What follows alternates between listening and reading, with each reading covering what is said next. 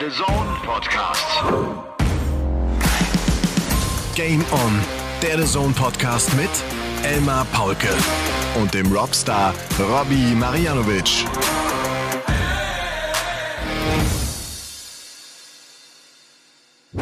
Ladies and Gentlemen, meine lieben DartslauscherInnen, es ist noch für eine Minute der erste Advent und ich hoffe, auch eure Kerze brennt und ihr freut euch auf die Weihnachtszeit, die bekanntlich am 15. Dezember dann schon wieder endet, weil die WM startet.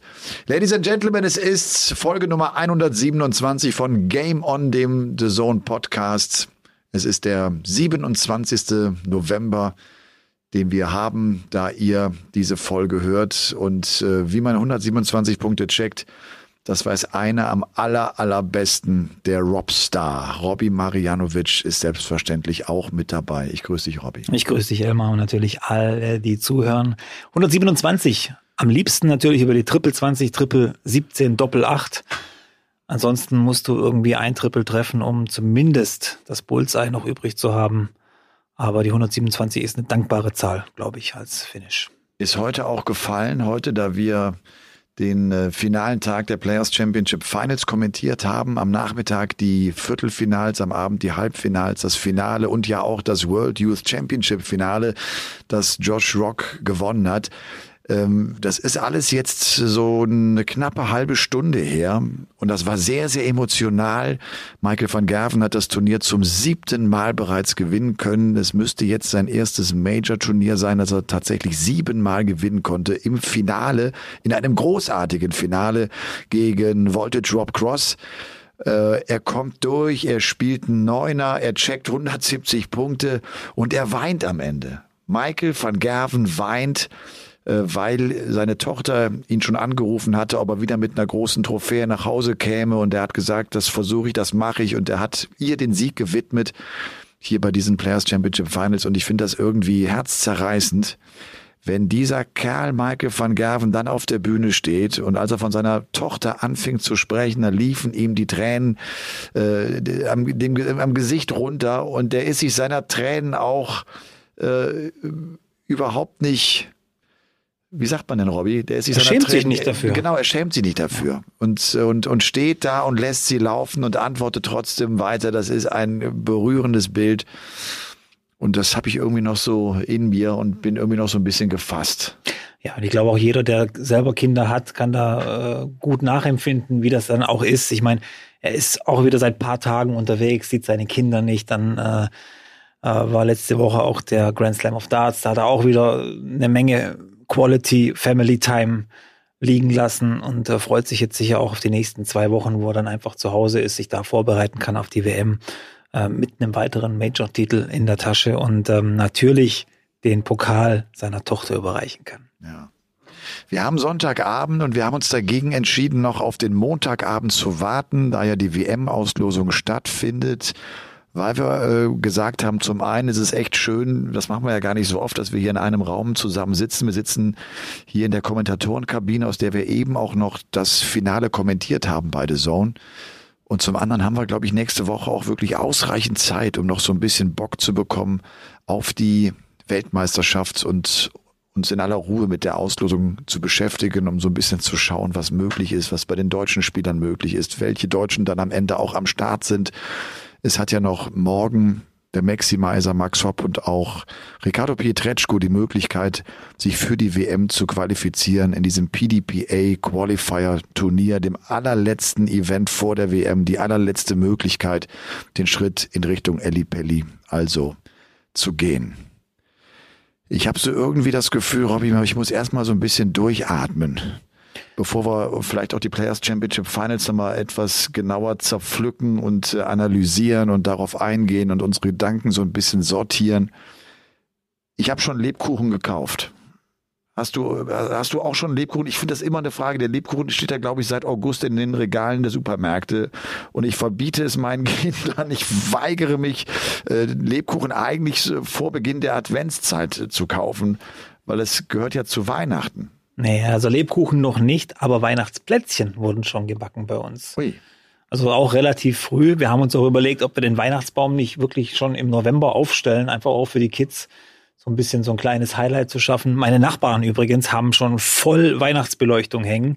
Ich sehe das, also abends brauche ich kein Licht mehr. Wir wohnen gegenüber von denen, also wir brauchen kein Licht mehr auf der Seite des Hauses. Das strahlt rüber. Also du willst den Weihnachtsbaum schon im Wohnzimmer aufstellen? Nein, den stellen wir, äh, seit die Kinder da sind, äh, auf dem Balkon auf und man kann von, von drinnen, kann man ihn äh, angucken draußen. Weil es ist noch, wie gesagt, ich, ich will jetzt nicht näher auf, auf mein näheres Umfeld äh, eingehen, aber da gibt's die ein oder andere Person, die manchmal so ein bisschen auf Krawall gebürstet ist und einfach Dinge umwirft. und du meinst auch möglicherweise einen Weihnachtsbaum. Auch der, ja. Aus Sicherheitsgründen, Aus Sicherheitsgründen stellt ihr ja. den Weihnachtsbaum draußen auf dem Balkon. Genau, ja. Die Marianovics sind ein ganz schön verrückter Haufen, das kann ich euch sagen. Äh, bist du jemand, der äh, auf den Weihnachtsmarkt geht? Ja, bin ich. Glühweintrinker, so klassisch? Äh, ja, Mit Schuss, ohne Schuss? Äh, gerne mit Schuss auch mal, wenn ich, äh, wenn ich die Möglichkeit habe, wenn ich am nächsten Tag auch ausschlafen kann. Aber dieses Jahr wird es wahrscheinlich doch nur der Kinderpunsch. Der Weihnachtsmarkt ist bei uns ein bisschen sehr, also sehr verkleinert worden. Ähm, ich muss aber sagen, es gefällt mir, weil der ist vom größten Marktplatz Deutschlands, den hat nämlich Freudenstadt, auch nochmal so ein bisschen Allgemeinbildung für alle. Der größte Marktplatz Deutschlands ist in Freudenstadt, in meiner Heimatstadt, ist in den Kurgarten gewandert und das ist dort total schön. Das wird also ein richtig kleiner, schnuckliger Weihnachtsmarkt, auf den, ich, auf den ich mich schon sehr freue. Ich muss mal schauen, wann der genau anfängt. Ich glaube, in zwei Wochen. In zwei Wochen, okay. Ja, ich werde, glaube ich, jetzt die anstehende Woche nutzen am Wochenende, um auch mit meinen Kindern nochmal äh, auf den Weihnachtsmarkt zu gehen. Ich habe das so längere Zeit nicht gehabt, dass ich jetzt so die zwei Wochen vor der WM auch echt ein bisschen frei habe. Und äh, ja, möchte es einfach nutzen, um so ein bisschen die Vorweihnachtszeit auch zu genießen und tatsächlich auch mal auf den Weihnachtsmarkt zu gehen. Das ist mir irgendwie in den letzten Jahren, habe ich das nur ganz, ganz selten hinbekommen oder zeitlich irgendwie auch geschafft das zu tun. Du, wir haben äh, in der letzten Folge vergessen, noch so ein, zwei Darts-Clubs, die uns ja äh, vorgestellt worden sind, hier auch einfach mal weiterzugeben. Und bevor wir das nochmal vergessen, habe ich gedacht, ich hau jetzt hier ziemlich früh in unserer Folge einfach nochmal ähm, einen Verein raus. Und zwar habe ich bekommen, liebe Grüße aus Marburg von Matthias der schreibt, hallo Elmar, eine gute Idee, die ich auch direkt aufnehmen möchte. Im mittelhessischen Marburg gibt es seit 1981 Sam's Pub. Eine urige Kneipe, über der bis vor kurzem noch gefühlt alles aus 1981 stammte und dort wurde auch schon immer Dart gespielt. Wir haben aber jetzt so eine geile Truppe zusammen, dass wir den Wirt überzeugen konnten, die Hälfte der Kneipe komplett umzubauen und mit acht Dartboards zu versehen. Abriss bis zum Kern und dann neu aufbauen. Wir spielen mit circa 25 Leuten im Alter von 14 bis 65, Männer und Frauen, Zimmermann und Psychologieprofessor. 30er bis 80er Average wird gespielt. Ein Querschnitt durch die Gesellschaft und das ist für mich genau die Stärke des Darts. Es verbindet und jeder kann mitmachen. Das klingt, äh, wie ich finde, total interessant. Das wäre genau auch so ein Ort für mich, wo ich dann hingehen würde. Sam's Pub in Marburg im, in Mittelhessen. Das ist ein Vorschlag von Matthias. Wenn ihr Lust habt, geht doch einfach mal hin. Acht Boards heißt auch ausreichend Spielmöglichkeiten. Ja. Ja, Matthias, lieber Matthias, schön auch gesagt. Ein Querschnitt der Gesellschaft ist Darts tatsächlich. Ich kann da nur von mir auch sprechen, wenn ich bei Turnieren bin. Ähm, ich habe Leute kennengelernt, die ich im normalen Leben wahrscheinlich nie kennengelernt hätte. Unter anderem, also einer meiner besten Freunde im Darts ist Tonci Restovic nach wie vor. Vom Beruf Anwalt, führt eine riesen Anwaltskanzlei in äh, Šibenik in Kroatien, ist Politiker, ist äh, für die Sozialdemokraten, glaube ich, aktiv in Kroatien und ähm, kroatischer Meister im Monopoly. Ui. Ja, Kroatischer Meister im Monopoly. Gibt es Meisterschaften im Monopoly? So, der hat sich damit für die Weltmeisterschaft in Las Vegas damals qualifiziert. Also er war dann als äh, kroatische Vertretung bei der Monopoly-Weltmeisterschaft in Las Vegas dabei. Natürlich gibt's da eine, eine Meisterschaft. Okay. Du und ich hau jetzt äh, direkt noch äh, einen Verein hinterher, kommt aus dem Sauerland, der erste DC Kirspe, ich hoffe, ich spreche das richtig aus, Ja. e.V., sind im Grenzgebiet vom Sauerland zum Oberbergischen Kreis. Wir bieten tägliches Training im Stil und EDAT gleichzeitig parallel an, haben zurzeit 30 Mitglieder und haben ein Einzugsgebiet von gut 20 Kilometern. Wir fördern den Paradartsport, wie auch den Jugendbereich, ganz bunte Truppe von 16 bis 60 Jahren. Sieben Stil-Dartboards und vier E-Dart-Automaten sind da, alles über Tablets. Wir freuen uns natürlich über jeden Neuling, aber auch über jeden gestandenen Dartspieler. Weiter so Elmar Großes Kino und so weiter und so fort. Schreibt Lupo. Also auch das noch vielleicht für jemanden dort aus dem Sauerland die Möglichkeit, wenn er Bock hat, auf ein paar Partien Darts mit dabei zu sein. Den Lupo kenne ich von Instagram. Kennst du auch? Ja, Lupo Darts auf Instagram, ja, den kenne ich. Okay. Ja, sehr aktiv. Ist sehr aktiv? Ja, so aktiv wäre ich gern mal. Wie aktiv warst du in dieser Woche beim Training? Äh, sehr inaktiv, muss ich sagen. Ähm, ich habe keinen einzigen Dart geworfen. Ich habe heute, ich habe diese Woche auch weniger gespielt als die Woche davor. Ja. Aber ich habe versucht, äh, auch wenn ich das jetzt nicht mit Musik gemacht habe, ich habe versucht, ich fand den, den Tipp von dir äh, echt interessant, ähm, über so ein anderes Mindset oder andere Mindsets beim Spiel auszuprobieren. Weil das etwas ist, womit ich mich längere Zeit schon beschäftige, jetzt nicht in Sachen Darts, sondern in meinem Leben, kann ich das einigermaßen gut umsetzen und das hilft mir. Und ich habe mich danach gefragt, warum ich selbst noch nicht darauf gekommen bin, ich Depp. Das ist eine gute Idee. Ja. Also versucht, äh, anders ranzugehen. Anders ranzugehen, mit Ja. einer anderen Denke daran zu gehen. Ich war zu verbohrt. Ich muss ein bisschen lockerer lassen. ja, Könnt ihr mir folgen Oder sich? Ziele setzen. Auch mal so, so ein blödes Beispiel. Du hast 310 Punkte Rest. Einfach im Kopf mal durchgehen lassen. Wenn ich 140 werfe, habe ich einen Finish. Ihr werdet erstaunen. Also, das ist jetzt natürlich ein hohes, äh, ein, ein, äh, ein hohes Ziel, aber äh, viele Spieler, die ein bisschen erfahrener sind, werden mir jetzt beipflichten. Man ist erstaunt, wie oft man dann auch tatsächlich die 140 wirft. Auf einmal. Und man denkt, ja, wie ist das jetzt passiert? Einfach, weil dein Gehirn die richtigen Informationen an deinen Arm leitet, weil du die richtige Einstellung, das richtige Mindset hast für diesen Wurf. Klappt nicht immer, aber man kann sich äh, so weit, man kann sich das so weit antrainieren, dass es immer öfter klappt. Ja. Kann ich, äh, glaube ich dir aufs Wort. Ja. Und äh, werde ich versuchen, in den nächsten Tagen weiter umzusetzen. Hab auch jetzt vor, noch vor der WM, in den nächsten 14 Tagen übrigens noch ein weiteres Darts-Set bei mir rauszuhauen. Ähm, machen wir in Form eines Gewinnspiels, vielleicht auch dann zur Weltmeisterschaft. Könnte ja auch nochmal so eine neue Motivation sein, vielleicht mit einem richtig schön frischen Set Darts ans Board zu gehen, um da zu arbeiten. Wir haben ja später auf jeden Fall noch unser WM-Ranking. Darauf kommen wir noch zu sprechen, werden die Players Championship Finals noch ein bisschen ausführlicher besprechen. WM-Auslosung also in der nächsten Woche. Was aber feststeht, ist, dass Fallon Sherrock auf jeden Fall bei der WM dabei ist. Die PDC hat sich ziemlich kurzfristig entschieden, dass sie die Siegerin des Women's World Matchplay doch noch zur WM einlädt und das ist Fallon Sherrock. Das hat für unterschiedliche Reaktionen auf Social Media gesorgt. Fallon Sherrock, die ja ohnehin ganz schön mit Hate zu kämpfen hat, äh, ist, glaube ich, äh, wieder in Erklärungsnot äh, gefallen und in einer Situation, in der sie vielleicht gar nicht so sehr sein möchte. Da müssen wir, glaube ich, unsere Standpunkte auch mit einwerfen. Wie siehst du es? Ist das okay, dass die PDC das gemacht hat? Wie findest du den Schachzug des Frauendarts am Ende ja, das ist ja so die Erklärung, noch ein bisschen mehr zu unterstützen? Man, man muss es, glaube ich, so die Meldung nochmal lesen. Man hat ja ge- gesagt, wir fördern weiterhin äh, Frauendarts bei der PDC, verdoppeln, glaube ich, auch das Preisgeld auf der Women's Series, was ja super ist. Und dann noch dazu gepackt, deswegen werden wir auch die Siegerin des Women's World Matchplay auch zusätzlich noch zur WM einladen. Und ähm, das hat für mich jetzt äh, so ein paar Dinge, die, die mir auch, ich will nicht sagen sauer aufstoßen, aber die natürlich dazu einladen, viele das kritisch zu sehen. Und das eine ist, die Kommunikation ist eine Katastrophe gewesen, was das angeht. Ich glaube, da sind wir uns alle einig. Und andererseits, wenn du was verdoppelst an Preisgeld und dann nochmal das reinwirfst, dann, dann ist der PDC, glaube ich, auch klar gewesen, dass das jetzt vielleicht schon ein bisschen knapp ist mit diesem Ding. Und die Frage sei ja jetzt auch erlaubt, ähm, hätte Eileen de Graaf das Women's World Matchplay gewonnen, die Zweitplatzierte, wäre sie auch eingeladen worden? Ich weiß es nicht.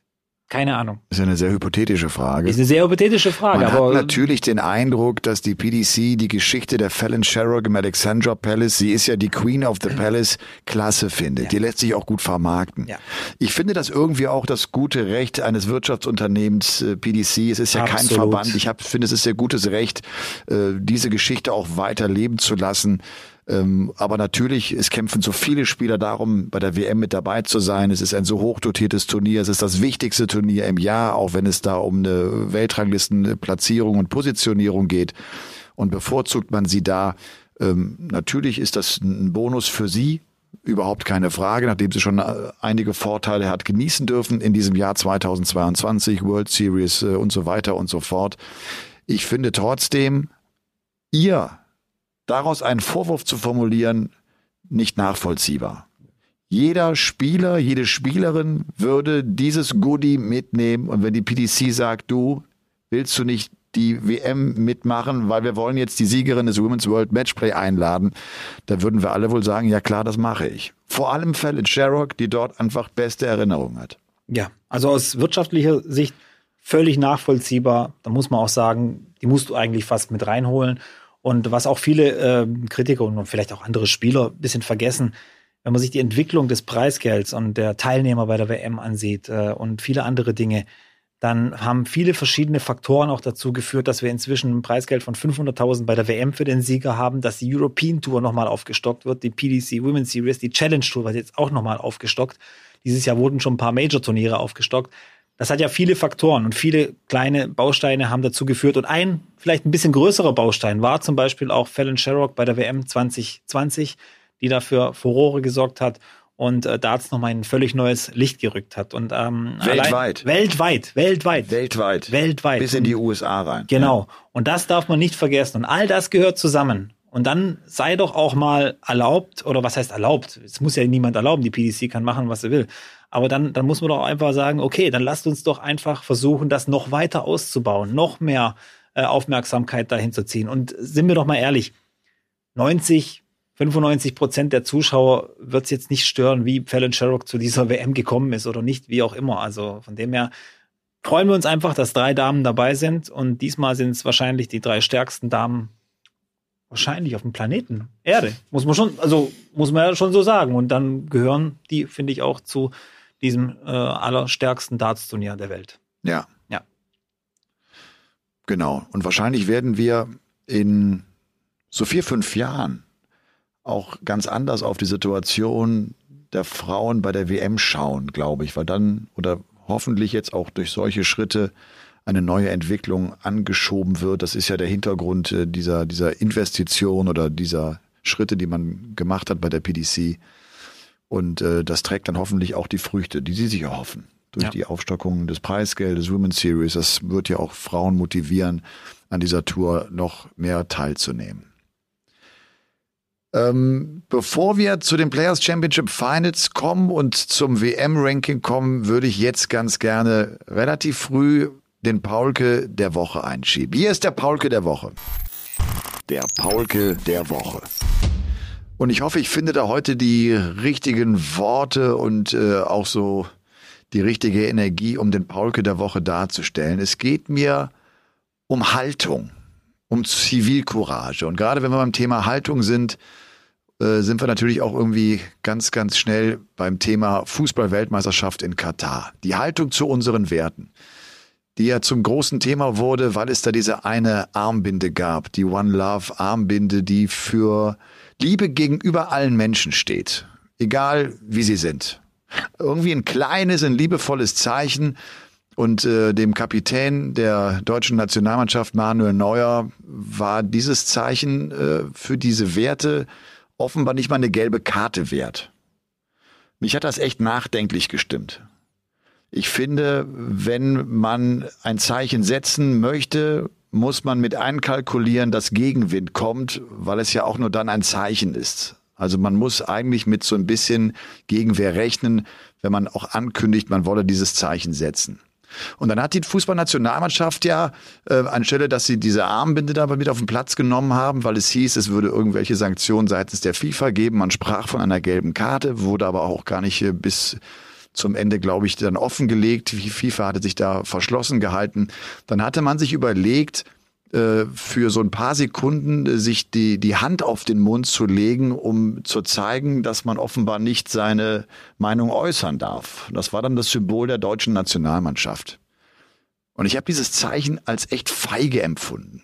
Feige deshalb, weil die Spieler ja die Möglichkeit haben, ihren Mund zu öffnen. Sie haben ja die Chance, sie sitzen ja auf Pressekonferenzen, sie haben ja die Möglichkeit, was zu sagen. Sie stehen im Mittelpunkt. Sie sind wirklich Menschen, denen man zuhört und die ein Zeichen setzen können, auch für unsere Haltung. Und trotzdem, Haltung spielt da ja offenbar nicht so die große Rolle. Und jetzt mal ein anderes Beispiel.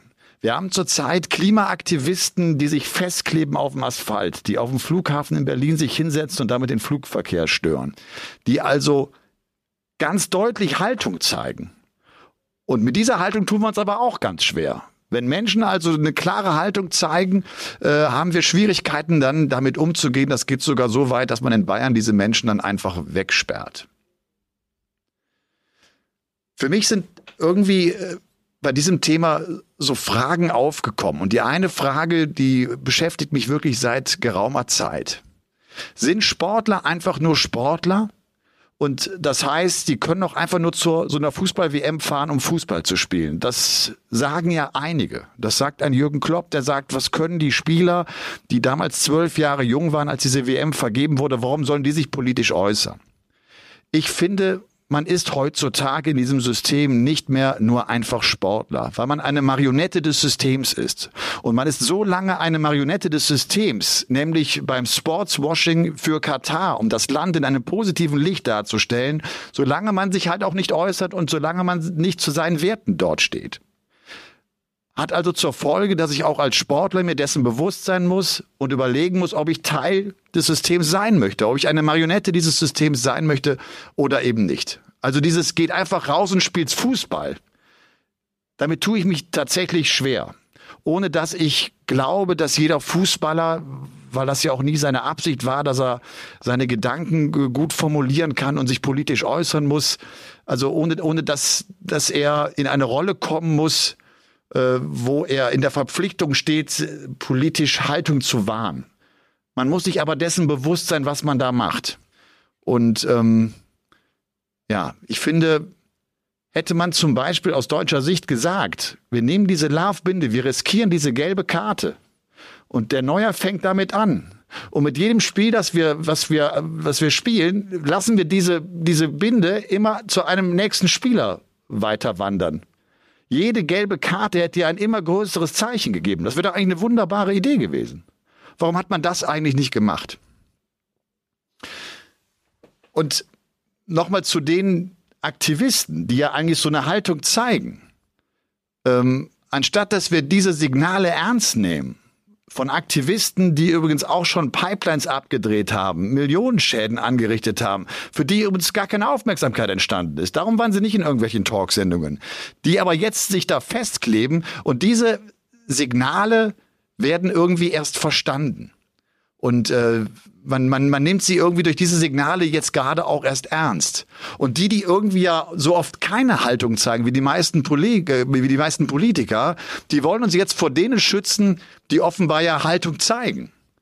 Weil sie einfach ganz klar für etwas eintreten und der Öffentlichkeit vor Augen führen wollen, dass wir auf einem ganz schlechten Weg sind, weil der Klimawandel das größte Problem für unsere Zeit sein wird. Und äh, so glaube ich, dass Halt in unserer Zeit und in unserer Gesellschaft so gut tut. Wir müssen Haltung zeigen, damit wir alle uns, glaube ich, ein bisschen besser orientieren können. Und das ist so ein großes Thema gerade. Ich hoffe, ihr habt mir folgen können so in meinen Gedanken. Und äh, auch wenn ich da irgendwie hin und her springe von, von Fußball-Weltmeisterschaft und, und Aktivisten, um das vielleicht nochmal abzurunden, um auch vielleicht nochmal ein gutes Beispiel zu zeigen, wie man Haltung zeigen kann, das hat, glaube ich, die iranische Nationalmannschaft hervorragend getan, weil sie beim Abspielen der Nationalhymne den Mund gehalten hat. Und das gegen die Drohung des iranischen Präsidenten. Die haben ein Zeichen gezeigt. Und das hat wahrscheinlich eine viel, viel härtere Konsequenz zur Folge als eine gelbe Karte. Also den Mut haben, auch mal eine Haltung zu zeigen. Und vielleicht doch einfach nur drüber nachdenken. Ein Thema, das mich wirklich zurzeit sehr beschäftigt, das immer wieder aufpoppt, in den verschiedensten Bereichen unseres Lebens. Ein ganz schön langer Paulke der Woche, ne? Ja. Konntest du mir folgen, Robby? Natürlich konnte ich dir folgen und ich kann dich auch voll und ganz verstehen, aber ähm, du sprichst von Haltung, von Werten, von ähm, Flagge zeigen oder Binde zeigen, wie auch immer. Ähm, also ich will jetzt nicht falsch verstanden werden. Ja. Wir, wir müssen ja, ich, ich habe dir ja schon mal gesagt, ich sehe Dinge oft differenziert und von, von verschiedenen Sachen von verschiedenen Seiten. Und ich muss sagen, dass Zehntausende von Menschen sterben auf Baustellen für eine Fußball-WM, das geht überhaupt nicht. Ja. Und das wäre schon allein, allein das wäre schon Grund genug gewesen, das Ganze zu boykottieren oder nach wie vor zu boykottieren und nicht stattfinden zu lassen. Jetzt geht's aber um diese Armbinde, die ja wirklich viel, viel Aufsehen so erregt hat. Und ich ähm, finde das, ich, das ja, aber warte mal, lass mich ja. mal kurz sagen. Ja. Haltung und Werte. Das, ähm, vor zwölf Jahren wussten wir nicht, dass da 10.000 Menschen sterben werden auf den Baustellen. Aber wir wussten vor zwölf Jahren, dass die Kultur und die Religion in Katar die gleiche sein wird. Und wir kommen hier an die Grenze. Das heißt, für die Menschen dort sind die Werte eben anders, sind nicht die gleichen wie wir. Und diese Armbinde steht ja für alles, hast du ja gesagt. Und das, sind, das beinhaltet auch Dinge, die dort eben nicht üblich sind, die die Menschen dort nicht so wollen. Und dann kommen wir eben an die Grenze. Unsere Werte, okay, in einem fremden Land. Das ist immer so ein bisschen der Zwiespalt und da muss man eben aufpassen. Ähm, weil eben, also auch ich bin jemand, ich würde mir von keiner Religion der Welt oder von keiner irgendwie vorschreiben lassen, wie ich zu leben habe. Das, das geht einfach nicht in meinem Kopf. Trotz allem muss man den Respekt wahren irgendwo ähm, anderen Kulturen, anderen Werten und man muss irgendwie den Mittelweg finden. Und äh, wenn, wenn alle vorpreschen bloß, dann kommen wir nie zu einer Lösung. Und das geht eben nicht so schnell. Genauso wie wir den Klimawandel nicht in, in fünf oder zehn Jahren aufhalten können. Das dauert eben auch seine Zeit und muss vielleicht auch erstmal, äh, dadurch, dass es alles so schnell äh, aufgeploppt ist, äh, man muss da Wege und Mittel finden, dass alle zufrieden sind, dass alle damit leben können.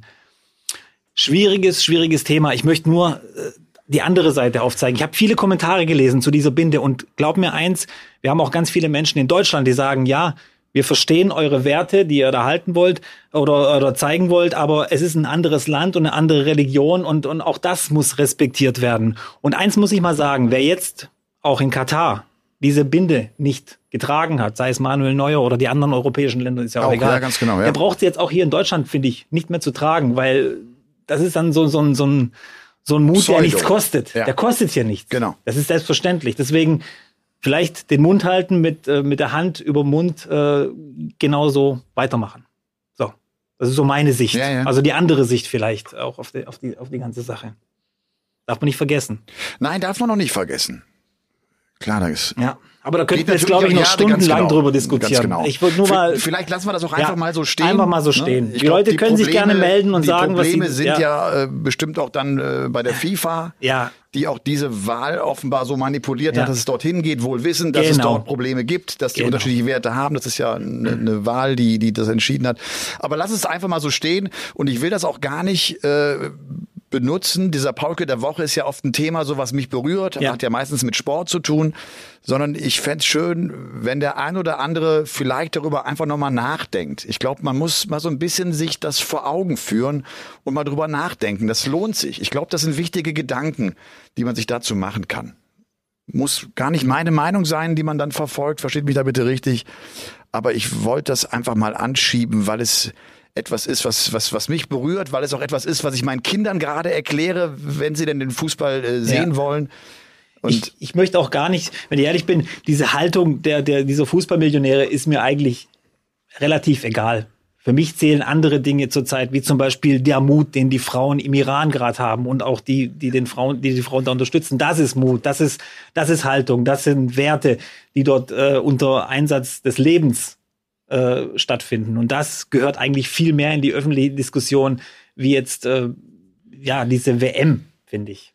Im Moment. Ja, das, das, das ja. stimmt. Ich hatte mich trotzdem, nachdem ich diese Wahl der FIFA überhaupt nicht nachvollziehen konnte, hatte ich mich schon irgendwie schon darauf konzentriert und auch so ein bisschen gefreut, wenn zumindest dann große Verbände der FIFA ein bisschen äh, Haltung zeigen würden und zeigen würden, dass, dass wir auch für Werte stehen in unserer Gesellschaft. Und dass man dann so einknickt. Für eine gelbe Karte. Der kriegt eine gelbe Karte. Wir wissen ja nicht, was er gekriegt hat. Ja, okay. Wir Aber die war ja offenbar da. Ja. Und selbst wenn es eine rote Karte übrigens ist. Ja. Was die FIFA sich wahrscheinlich nie hätte leisten können. Wegen einer Binde. Wegen einer ganz harmlosen Sache. Zumindest für unser Wertesystem.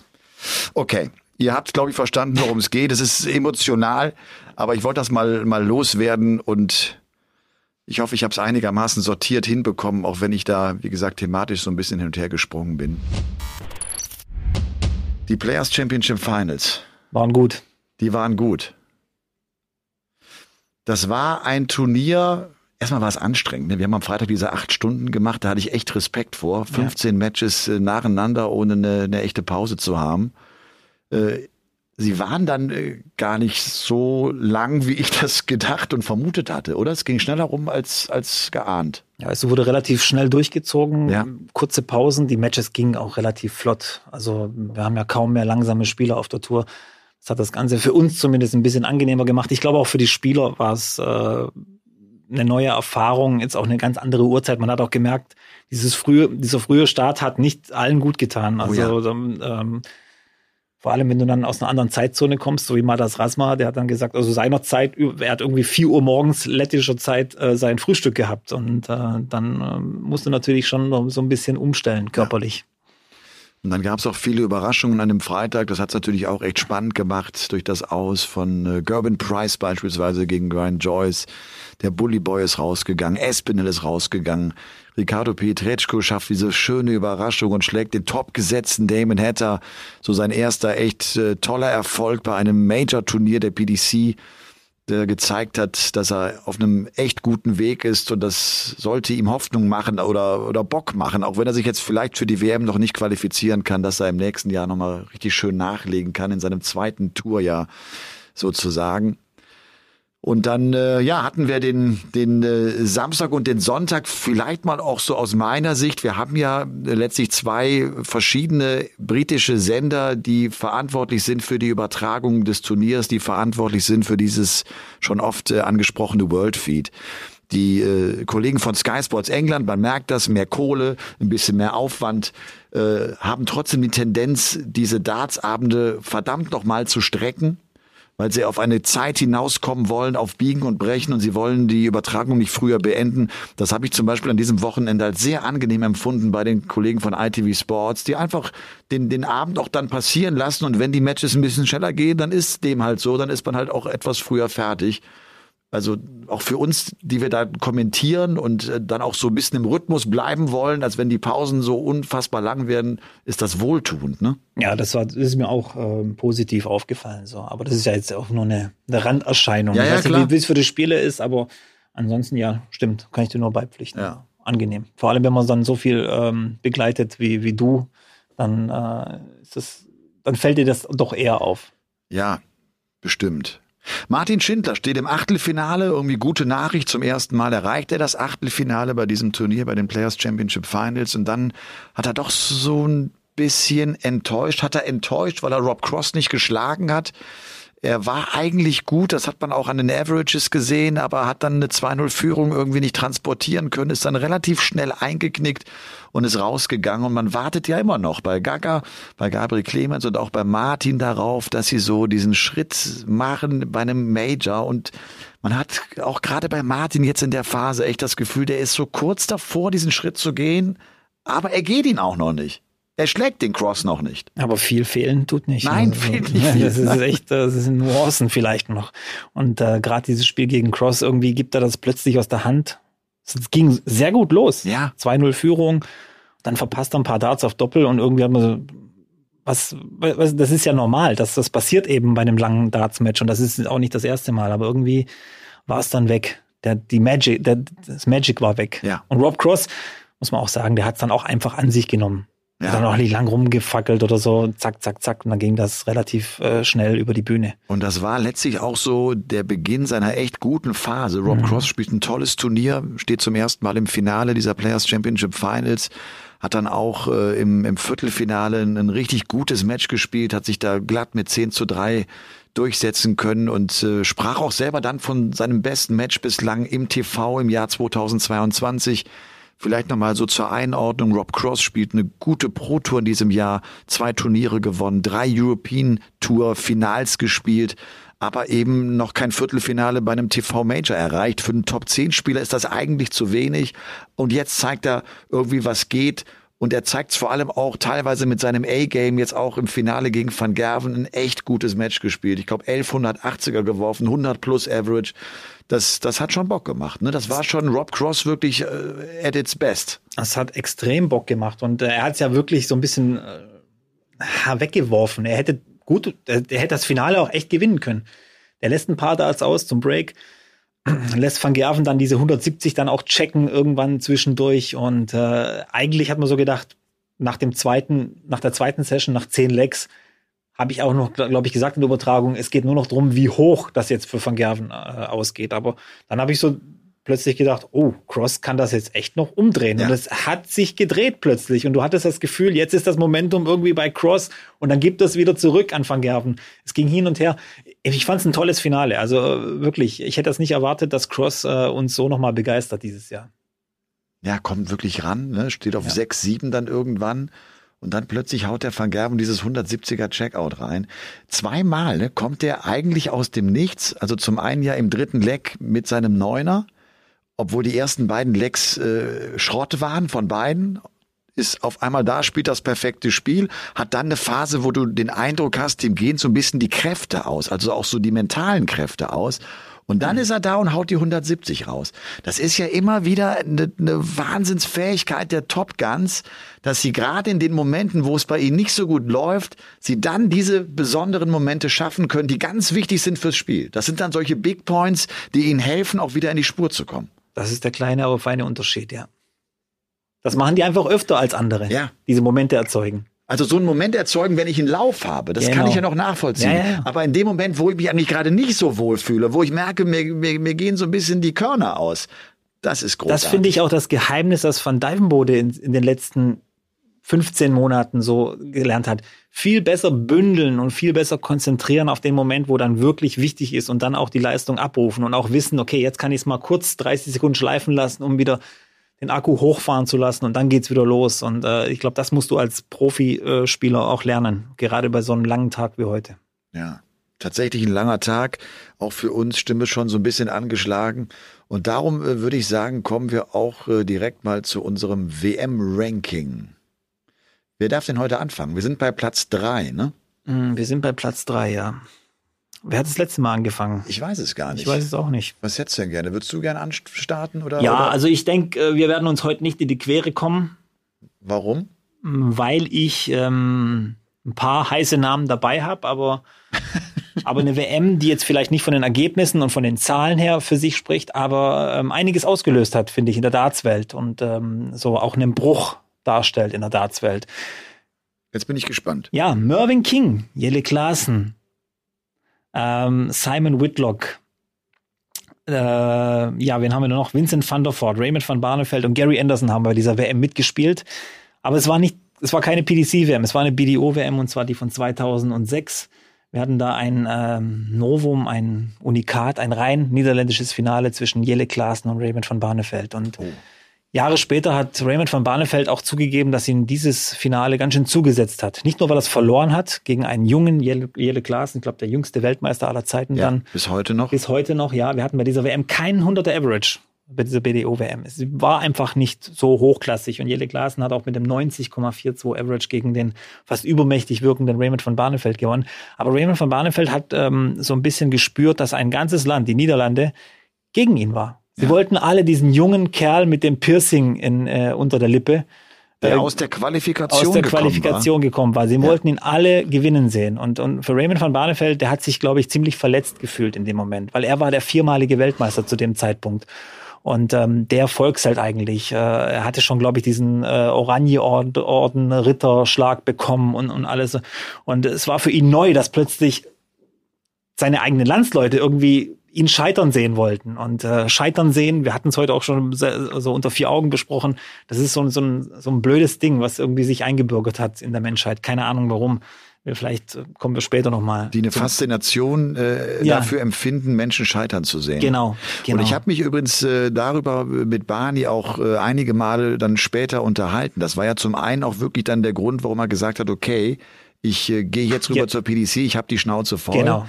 Und es hat ihn deshalb so getroffen, weil man vergessen hat, was Raymond van Barneveld für Darts in den Niederlanden getan hat. Er hat diesen Sport dorthin gebracht, wo er dann war. Er hat das letztlich auch kreiert, dass junge Leute nachkamen und dann plötzlich auf diesem Niveau spielen konnten. Ja. Und das haben sie alle vergessen. Und sie haben ihn alle da alleine sitzen lassen in der Niederlage. So hat er es zumindest empfunden. Das ist ja auch war normal. aber auch so. Es war aber auch so. Wer diese Bilder aus dem äh, niederländischen Fernsehstudio gesehen hat, wo wirklich die gesamte Crew, also die Kommentatoren, die Experten, was da war, wie auch immer, alle haben sie Jelle, Jelle, Jelle gerufen und wollten unbedingt, was ich meine, es war ja ein niederländisches Finale. Normalerweise soll es ja da so ein bisschen die Neutralität wahren, zumindest als, als Broadcaster, als übertra übertragender Sender. Und das war auch nicht so. Und deswegen kam sich Raymond van Barneveld sicher so alleingelassen vor in dem Moment. Und, und ich glaube, das war auch dann der Moment, wo er gesagt hat, ich habe lange überlegt, ob ich zur PDC gehe, aber jetzt bin ich mir 1000 Prozent sicher. Nicht nur 100 Prozent, sondern 1000 Prozent und äh, gehen nochmal einen anderen Weg. Und im Endeffekt können wir ja froh sein, dass er das gemacht hat, dass er dieses Finale vielleicht auch verloren hat. Denn das hat uns ja dann äh, eine WM beschert, die noch großartiger war, wie, wie alles andere. Und deswegen finde ich, ähm, war eine interessante WM. Und vor allem, wenn du die Namen eben siehst, Gary Anderson geht bei dieser WM in der zweiten Runde sang- und klanglos gegen Raymond von Barnefeld raus, der einfach in, dem, in dieser Zeit das A und das O äh, bei der BDO war. Und ähm, später folgten ja dann auch Jelle Klaassen, Gary Anderson, Mervyn King, Vincent van der Voort, äh, wie sie alle hießen. Und ja. äh, das war so, glaube ich. Van Gerven. Vielleicht war diese WM und die Enttäuschung von Barney und der Weggang des größten Stars zu der Zeit auch der, der, der letzte Schritt, der dann die BDO zum Untergang ja. gebracht hat. Ja. Ein Sieg von Jelle Klaassen, 21 Jahre jung, von dem er ja selber im Nachhinein sagt, der Erfolg kam viel zu früh. Dafür war ich überhaupt nicht bereit. Und sie haben mich immer gemessen und haben mich immer gerufen, ich bin ein Weltmeister und ich konnte äh, dem gar nicht standhalten. Das habe ich gar nicht ausgehalten, das habe ich gar nicht äh, hingebogen bekommen. Aber den Stern lassen sie trotzdem gerne aufs Trikot machen, egal welches na, kommt. Na das ist ja klar. Ja. Das ist klar. Aber so ist ja, glaube ich, dann in so einer Karriere auch immer rückblickend spannend. Ne? Ja. Wenn auch gerade so die Jelle Klaas, der dann irgendwann auch bei der PDC rausgerutscht ist, wo, wo der auch überlegt, wo, ist eigentlich bei mir der Knick reingekommen, ja. so, ne? Und ja. was, ja. Es war auch eine Zeit, bei, wo es bei mir gang und gäbe war, PDC-WM und danach ist BDO-WM, die wurde dann auf Eurosport übertragen ja. mit dem, also Kult Rolf Kalb, also wirklich, wo immer auch schade war, der hat nie das äh, BDO-WM-Finale ähm, kommentiert, also den letzten Tag, weil dann kam eigentlich die Snooker-WM aus dem Crucible Theater, wie auch immer. Da war er dann der eigentliche Spezialist und da war er beim Finale nie dabei. Und eigentlich hast du den besten Eurosport-Darts-Kommentator nicht mehr gehabt, wenn eigentlich äh, dann das Finale war. Deswegen hatte ich das immer noch so im Kopf, okay, jetzt ist PDC-WM vorbei, jetzt kommt die BDO. Schön. okay. BDO-WM 2006. Genau. Ich habe diese äh, Weltmeisterschaften der BDO nur sehr dezent und mit großer Zurückhaltung verfolgt, muss ich ganz ehrlich sagen. Hat mir irgendwie nie so richtig Bock gemacht. Äh, liegt vielleicht einfach auch daran, dass ich ja so ein Quereinsteiger gewesen bin und mit PDC groß geworden bin und so die Begeisterung, die ich für PDC-Events hatte, die sind dann schwer zu teilen mit Veranstaltungen der BDO, weil die schon wirklich ganz, ganz anders sind. Bei mir auf Platz drei unseres WM-Rankings ist die Weltmeisterschaft von 2017. 2017 kommt es zum zweiten WM-Erfolg des Michael van Gerven. Es ist eigentlich so die Top-Zeit des Gary Anderson, der 2015 und 2016 die WM gewinnen kann und 2017 ein drittes Mal in Folge im WM-Finale steht, aber dann am Ende doch chancenlos ist gegen Michael van Gerven. 1,65 Millionen Pfund wurden 2017 ausgeschüttet. 22 Nationen am Start, 72 Spieler, zwei kommen aus Deutschland mit Max Hopp und mit Dragutin Horvath. Hopp geht in der zweiten Runde glatt mit 0 zu 4 gegen Heibrechts raus. Horvath gewinnt die Vorrunde, aber scheitert an Simon Whitlock mit 0 zu 3. Und dann gibt es zum ersten Mal in der Geschichte der BDO und PDC ein Halbfinale ohne Engländer. Im Halbfinale stehen sich MVG und Barney gegenüber, sowie Peter Wright und Gary Anderson. Also Niederlande gegen Niederlande und Schottland gegen Schottland. Und äh, was Van Gerven in dieser WM gespielt hat, ist atemberaubend und ist nie mehr kopiert worden. Er spielt einen Turnier-Average über die ganze WM von 106,32 Punkten. Er spielt in diesem Halbfinale gegen den Barney, den höchsten Average ever bei einer Weltmeisterschaft von 114. Barney spielt einen 109er und verliert die Partie mit 2 zu 6. Also überragende Werte. Und wenn du dir das mal anguckst, Van Gerven von der ersten Runde an 103er, 105er Average, 104er, 103er, 114er und dann noch ein 106er im Finale. Ich hoffe, das habe ich jetzt richtig im Kopf, dass er ein 106er auch im Finale gespielt hat. Vielleicht kannst du das parallel nochmal nachschauen, nicht, dass ich hier an dieser entscheidenden Stelle dann vielleicht ein bisschen Quatsch erzähle. Also ein ganz großer Auftritt des MVG, der vielleicht auch so gar nicht mehr stattfindet. Ich weiß nicht, ob nochmal einer eine WM gewinnt mit einem 106er Turnier-Average. Es ist eine Weltmeisterschaft, bei der ganz kurz vor Turnierbeginn übrigens das Bonuspreisgeld für einen neuen Data von 5 auf 25.000 plötzlich hochgeschraubt wird, aber keiner einen neuen Data werfen kann. Und Taylor tritt zum 28. Mal bei einer WM an und damit stellt er den Rekord des großen John Lowe ein.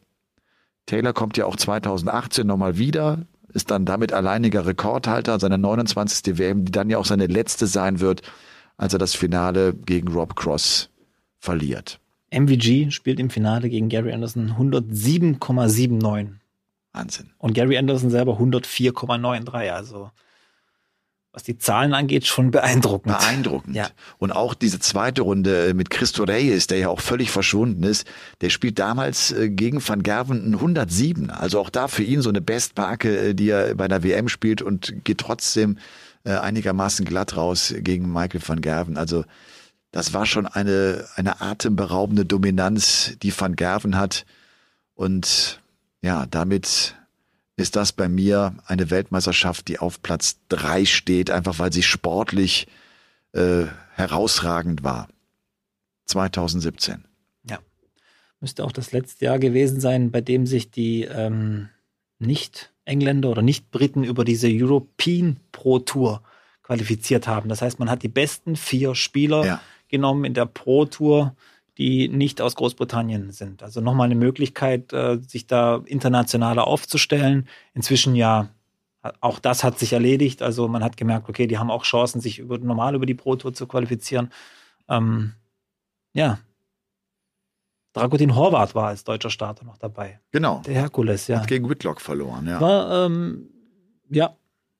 War das nicht die WM, bei der, äh, weil wir ja über, über Wildcards heute geredet haben ja. äh, und nicht über Wildcards, über fragliche Nominierungen zur WM, bei der Devin Peterson er einfach. Verraten. Nein, nein, nein, nein. Die Leute verstehen schon, was ich meine. Bei dieser WM hat, glaube ich, Devin Peterson, nee, der hat sich über die Pro Tour qualifiziert, aber es gab eine WM, bei der Devin ja. Peterson äh, die, die WM-Quali geschafft hat, indem er der beste afrikanische Spieler war in der Order of Merit. okay.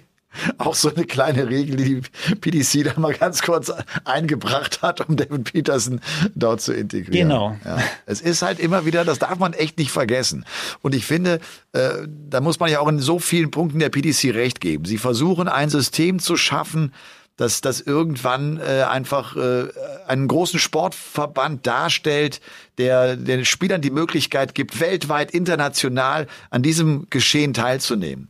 Und dafür musst du halt auch ein paar Wege äh, gehen und dafür musst du Systeme schaffen, wie die Development Tour ins Leben rufen, die Challenge Tour ins Leben rufen, die Pro Tour ins Leben rufen, damit jetzt so viele Turniere gespielt werden können, dass wir äh, die Möglichkeit haben, äh, Profi zu werden. In zwar in jungen Jahren. Das war ja früher alles gar nicht möglich. Ja. Und sie wollen es internationaler gestalten. Sie wollen eine WM haben mit möglichst vielen Nationen. Ja. Und das braucht eine WM auch. Du kannst nicht eine WM mit vier Nationen machen. Das ist albern. Du brauchst also internationale Teilnehmer und darum kümmern die sich. Junge Teilnehmer brauchst ja? du. Junge, junge. Junge Teilnehmer, ja. ja. Und äh, ja, von daher ist das teilweise vielleicht auch dann, wie gesagt, mit ein paar Regeln forciert, äh, die, die nicht ja. immer Sinn machen, äh, aber die diesbezüglich dann schon sehr viel Sinn machen, auch wenn das dann vielleicht sportlich nicht so ganz stimmt. Jetzt wollte ich mit junge Teilnehmer so eine Überleitung schaffen zum Jugend-WM-Finale. Ah. so ganz dezent. Ganz dezent. ganz dezent. 21, Wenn du fertig bist mit 21 Jahre ja. war er alt, ja. ist er alt. Josh Rock spielt, äh, apropos Rekord Average, den höchsten Average, den es jemals in einem World Youth Championship Finale gab. Äh, war bei Anfang 90, ne? Sowas, oder? Mitte 90? Oder war er höher? Äh, vorher, vor ihm? Nein, jetzt der, von ihm der. der Rekord-Average von Josh Rock. Ja, heute? 104. 104, Ja. Gott. Knapp Habe ich das daneben. kommentiert? Ich glaube schon. Oder war es doch Ryan Reynolds? Insider. Ich meine, und ich meine, äh, er sagt danach im Interview, er war ja noch auf dem Weg zum Neuner, Ja. er hat sieben perfekte und Dachte, äh, der siebte wäre auch drin. Nee, der der, achte. Der achte wäre drin, deswegen schon hat er mal gesehen. geguckt. Ja. War schon auf dem Weg zu Doppel 12. ja, also der Typ ist echt gut. Also er, der, gut. er, er mag, Vor allem der er Druck, wir haben es ja erwähnt. Es ist ja nicht nur, dass er gut spielt und performt hat, sondern äh, alle sehen ihn, sehen ihm dazu und er ist der absolute Top-Favorit, aber da musst du trotzdem treffen. Du musst trotzdem deine Doppel treffen, du musst trotzdem die Triple treffen und das macht er jetzt schon gut und der ist 21. Der wird ja mental noch stärker, noch gefestigter und man hat ja auch so ein bisschen gesehen, er ist im Tross von ähm, Rob, Rob Cross, Cross da so gewesen, Management und Begleitung und so weiter und äh, vielleicht auch so, ein, so eine Vorahnung von mir. Ich glaube 2023 Josh Rock mit ähm, neuem Management sowieso, aber auch bestimmt mit neuem Ausrüster, neues Trikot, neues Walk-on-Lead. Äh, ich glaube, der wird sich äh, nächstes Jahr neu erfinden. Und dann ist er vielleicht ja auch ein toller Trainingspartner für Rob Cross. Ja. Könnte ich mir echt gut vorstellen. Weißt du, so ein junger Kerl, Rob, der ja auch vier Kinder hat, der, der glaube ich, ne, der, so- der ist Der hat die Ader dafür, ja. Ja, will der es, der es äh, mögen wird, mit, mit jungen Talenten zu trainieren. Wir kennen das vor allem auch von einem Raymond von Barnefeld, mit dem es ja ähnlich ist. Und vielleicht tut er dem einfach gut, auch so mit seiner Art und Weise, mit seiner Leichtigkeit. Ne? Ja. Wie der Erwartungen handelt, ist sensationell. Man muss wirklich gespannt sein, ob er das auch in Zukunft so machen wird. Wie er das bislang macht, ist, das ist außergewöhnlich. Der, der, der hat so viel Druck, so viel Erwartungsdruck, auch vor allem jetzt heute in diesem Finale gehabt. Und wie der dann und spielt ein 104er Average Ja. und kommt mit 6-1 durch und hat überhaupt keine Probleme. Ja. Und, äh, und, und äh, freut sich und ist froh, ein Weltmeister zu sein, aber denkt auch schon an den großen Pokal. Ne? Also auf die, auf die Frage, äh, hast du uns was gewonnen, was der Van Gerven nie gewonnen hat, sagt er, ja gut, aber der hat halt dreimal den großen Pot. Ja. Den will ich haben. Ja, genau, ja. Ne? So, der ist, der ist so, so Er, hungrig. er geht bei diesen äh, PDC Players Championship Finals ja in der ersten Runde raus. Ja. Überraschend gegen Cameron Menzies. Ähm, aber mal eine steile These. Mal angenommen, Josh Rock, egal wie, wir wissen ja, wir, wir kennen ja die Auslosung nicht und den Weg und den Turnierbaum, äh, der dann entsteht.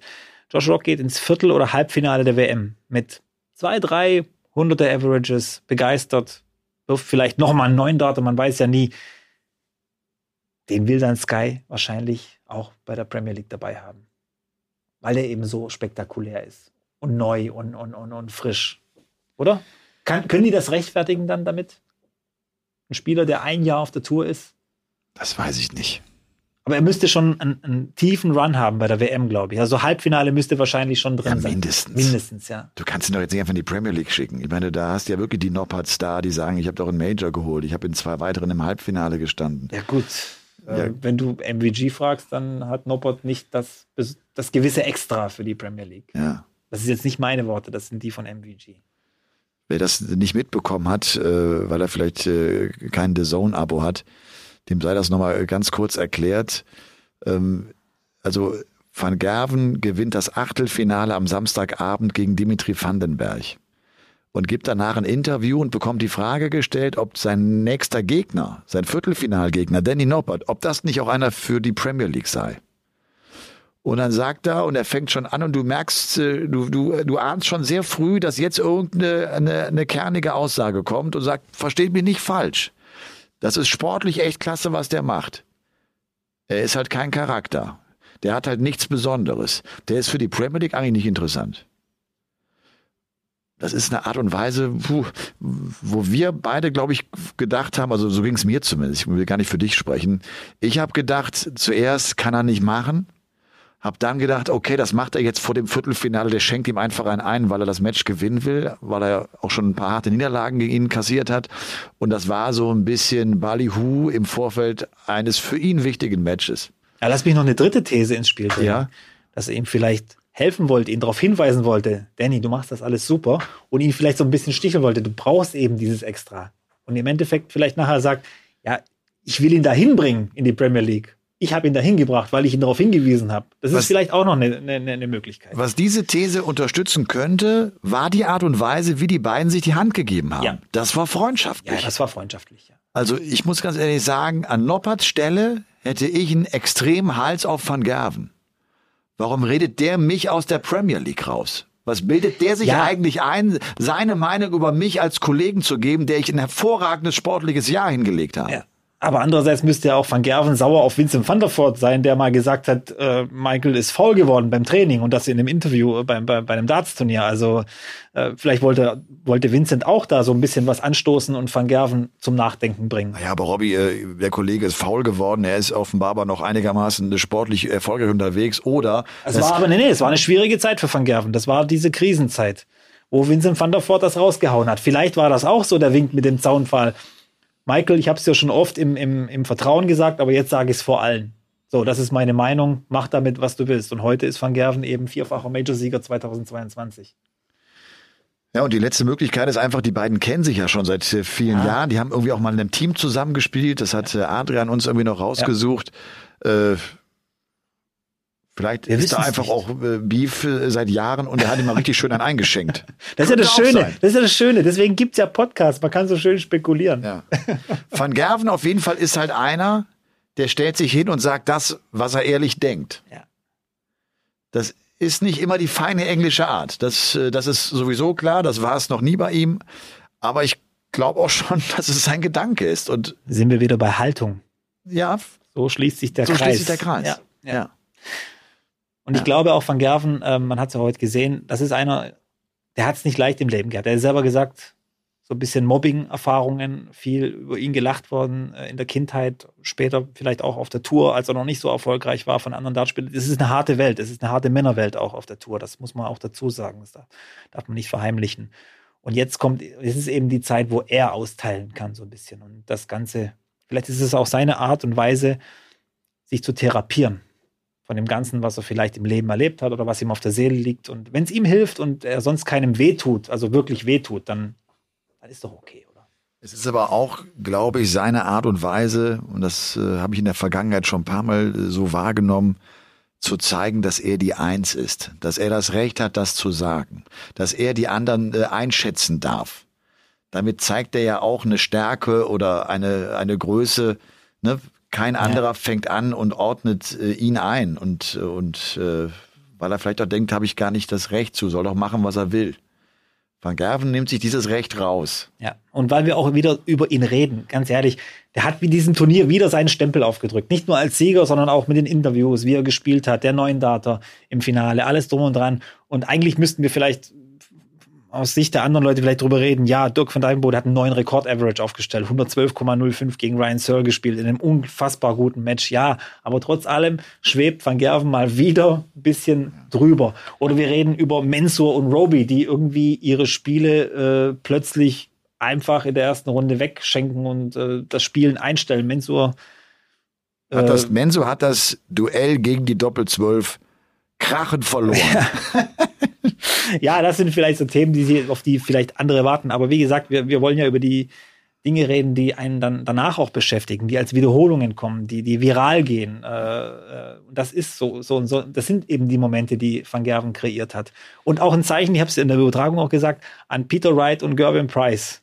Ich glaube, die haben die Nachricht gekriegt von Michael van Gerven bezüglich der WM. Und wer das hinten raus gesehen hat, Tränen lügen nicht. Ja. Der schämt sich seiner Tränen nicht, dieser Michael van Gerven. Wie der da steht, dass der, die, der wischt die auch nicht weg. Der steht da und gibt noch zwei Antworten. Das, das hat echt was. Das, das berührt mich bei dem, Ja. muss ich echt sagen. Ja. Michael van Gerven, was wird er für die WM spielen?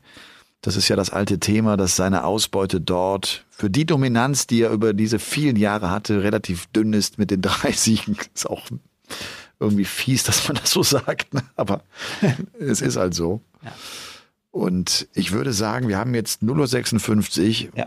Robby hat noch eine zweieinhalbstündige Autofahrt vor sich. Circa, ja.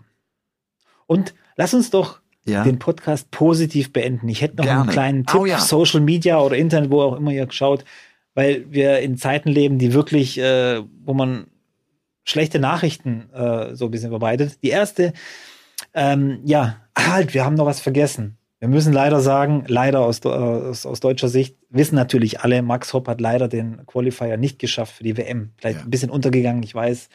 Das sind wir wieder beim Thema. Ähm, schade, aber trotz allem äh, Gratulation an äh, Jimi Hendrix, nicht Jerry, sondern Jimi ja. Hendrix. Captain Jimmy hat die WM-Quali geschafft, fünf Jahre auf der Tour gewesen, hat die WM-Quali nie geschafft und jetzt über diesen äh, West European Qualifier dahingegangen. Also Gratulation äh, da. Schade, Max Hopp, aber er hat ja noch die Chance über den PDBA Qualifier. Wir wissen nicht, wie der ausgeht. Aber ansonsten empfehle ich euch unbedingt bei den ganzen schlechten Nachrichten und negativen Vibes goodnews.eu. Gibt's auf Instagram, Facebook, Twitter, im Netz, überall. Das ist eine Nachrichtenseite, die nur gute Nachrichten äh, zeigt und euch bringt. Und ähm, einmal am Tag da reinschauen und ihr seht, dass die Welt doch noch nicht äh, so ein schlimmer Ort geworden ist, ähm, den wir uns immer so vorstellen. goodnews.eu, mein Tipp heute. So. Sehr gut. Und äh, weil du sagst Good News, für mich sind es echt gute Nachrichten, dass äh, ich morgen den Tag, den Montag frei habe.